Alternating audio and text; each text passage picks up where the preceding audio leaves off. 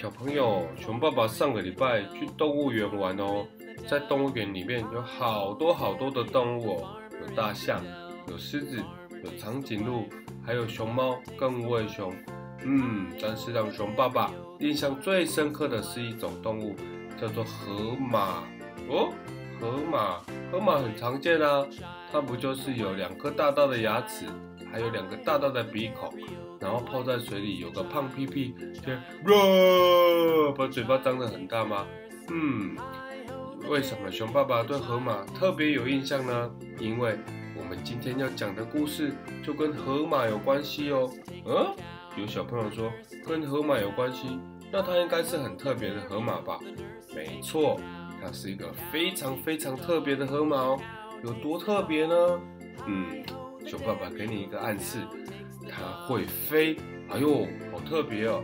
那为什么会飞的河马可以在故事里出现呢？而且它又会发生什么事呢？我们就一起来听看看吧。飞行河马维克多，河马维克多生了一对翅膀。不过，这并不是什么了不起的大翅膀哦，因为就连一只肥苍蝇的翅膀也比它的大得多了。但你可以想象得到，小翅膀长在一只大河马的身上，看起来是多么可笑了。本来啊，维克多有点难过，因为他跟其他的河马长得不一样。但是过了不久，他发现翅膀也有好处啦。这样他就可以到处去游历啦。他决定依靠他轻巧的小翅膀，飞到广大的世界去见识一下。但是他应该要去哪里呢？有一天，他漫无目的的在空中飘着，飞过一朵大白云。正巧一架飞机轰隆隆隆隆隆隆的越过他的身旁，飞机上坐满了脸色红润的猎人。维克多想也不想。就跟着飞机飞飞飞飞飞。一开始的时候，这只有大铁翅膀的虫子喷出来的烟，让维克多咳嗽咳个不停。但是他可不是刚出生又不懂事的小娃娃，所以他很快就知道该怎么办。维克多一屁股坐到飞机的鼻子上去，因为那里没有烟哦。机长抽着他的大烟斗，领航员看着窗户外，吓得吞下一整瓶镇静剂。空中小姐只说：“哦，我的天啊！”就晕倒了。从这以后，旅途上一路平安，飞机没有再出什么事。维克多搭了这一趟便车，很快的就到达了多雾的北方。现在，维克多终于可以好好的观光旅游了。他像一个仕途老马，先去逛超级市场。人们还以为他是市场派来逗顾客玩的布偶。所以也没有人特别注意他，但是相反的，维克多却对广场上一只害羞的鸽子有很深刻的印象哦。这只鸽子刚从笼子里逃出来，和其他的小鸟在一起，它们都被维克多吓了一跳。维克多决定到乡下去呼吸一些新鲜的空气，因为啊，城市里实在是太拥挤了，在乡下。蝴蝶比他以前见过的蝴蝶小得多了，不过飞得还是一样慢。它们没法子飞得比维克多还快。有一天，维克多在樱桃树上藏着香甜的樱桃时，遇到了一只刚从笼子里逃出来、名字叫做蛋黄的金丝雀。自由的感觉真好。蛋黄正准备好好享受它的自由，蛋黄怂恿他的新朋友维克多做快飞。和很危险的俯冲动作，结果啊，胖胖的维克多失去了平衡，无法立刻刹车，他的头撞倒了晒衣绳，上面所有的衣服都掉到了地上了，而且维克多还一屁股撞破了鸡窝的屋顶。天哪，真是一场大灾难呢！今天我们到此为止，蛋黄说：“回到你的窝里去睡觉吧。”呃，可是我没有窝可以睡耶。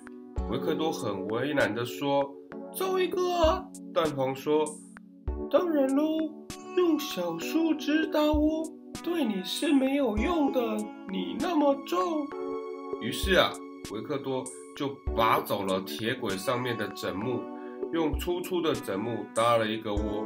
天哪，这真是一件要不得的事！有一列火车刚好经过那里，失去平衡，冲出了轨道。幸好那里附近靠近湖边，泥土比较松软，火车陷在里面，没有人受伤害，而且大批的救难队很快就到了。维克多有了窝，但不幸的是，他把窝筑在一个烟囱顶上，这样人们可以很清楚的看见他的窝，而且还有在这个窝上面的这只大河马哦。农夫叫来了警察，下来，不然我们就要开火喽。维克多不觉得他有什么不对啊，还送给他们一个飞吻，但他不想离开他的窝，因此警察警告无效之后，真的开了火。砰！但还好，只打到了避雷针，没有伤到维克多。最后，维克多终于明白，不论是在非洲或在这里，只要人们的脸涨得很红的时候，是真的会气得开枪的。这时他只好赶紧下来，以免啊屁股中了一枪啊。你最好不要在窝里待太久，蛋黄说，否则你会常常被抓哦。